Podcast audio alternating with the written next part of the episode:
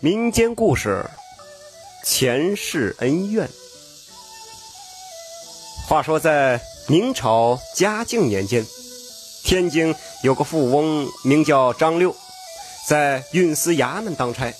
这一天呢，这张六穿着一身新买的衣服，出门到郊外游玩，不曾想在一条小路上和一个卖砂锅的小贩儿碰了个对面。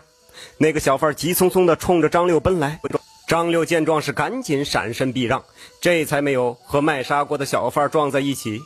不过呀，他的新衣服却因为避让太急，在路边的荆条上划破了一个大口子。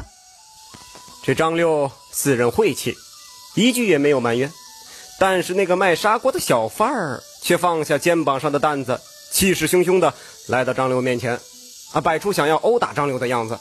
张六连忙向小贩道歉，这没想到啊，那个小贩更加愤怒了。他咆哮着对张六说：“哼，你你敢打我？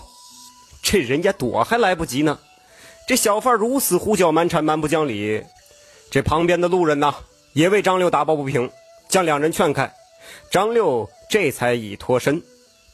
张六回到家后啊，已经是晚上了。当他正在被小贩纠缠的事情生闷气的时候，忽然听见了一阵急促的敲门声。他起身出去开门，发现呢，敲门的人居然正是那个卖砂锅的小贩。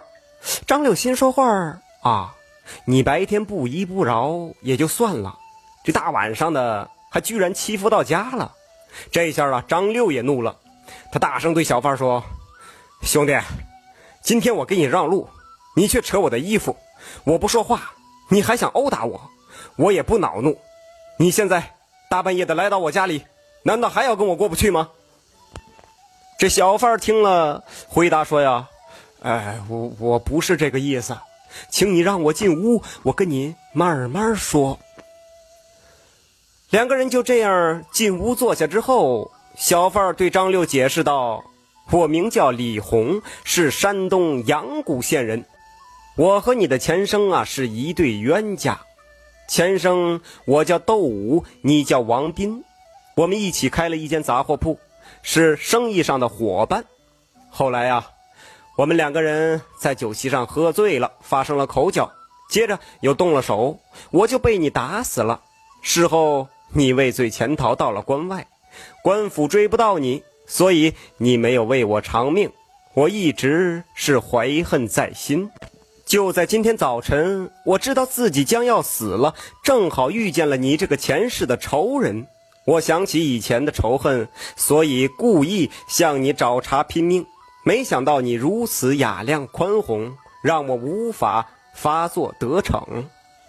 如今我已经病死在东棚门外的七圣祠面前，如果你能买一口棺材。将我入殓安葬，我不但不会恨你，还会感激你的恩德。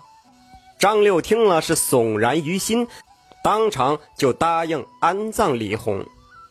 这李红也是啊，前世这仇怨，今生还记得，这得多大怨气呀！气得连孟婆汤都没有喝。这李红见张六答应自己，当即就消失不见了。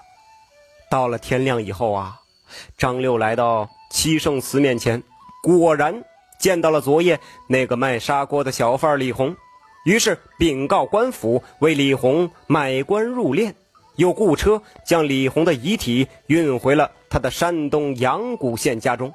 不仅如此，离开李红之前，张六还自掏腰包抚恤了李红的家人。后来，张六梦见李红笑着向自己来道谢，他们之间的恩怨。也终于化解了。